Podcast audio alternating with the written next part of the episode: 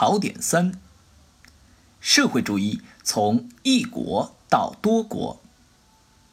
一、列宁领导的苏维埃俄国对社会主义道路的探索经历了三个时期，分别是进一步巩固苏维埃政权时期。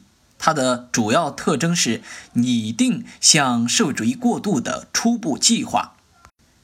其次是战时共产主义时期及外国武装干涉和国内战斗时期。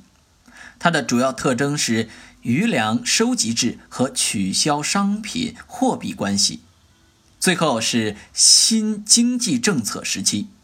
它的主要特征有发展商品经济。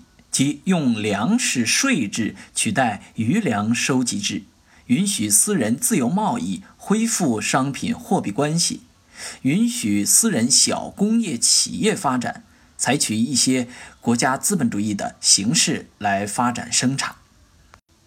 二，列宁关于建设社会主义的新论述：第一，把建设社会主义作为一个长期探索、不断实践的过程；第二。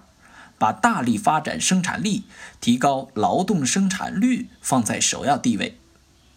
第三，在多种经济成分并存的条件下，利用商品、货币和市场发展经济。第四，利用资本主义建设社会主义。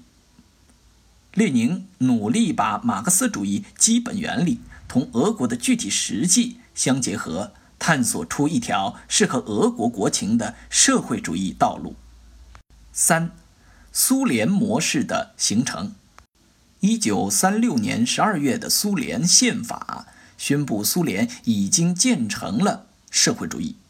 在这个过程中，苏联模式也得以形成并最终确立。苏联模式是特定历史条件下的产物，它并不是社会主义的唯一模式。四，社会主义发展到多个国家。第二次世界大战结束后，社会主义在世界范围内获得大发展，特别是中国革命的胜利，是继俄国十月革命之后二十世纪最重大的事件。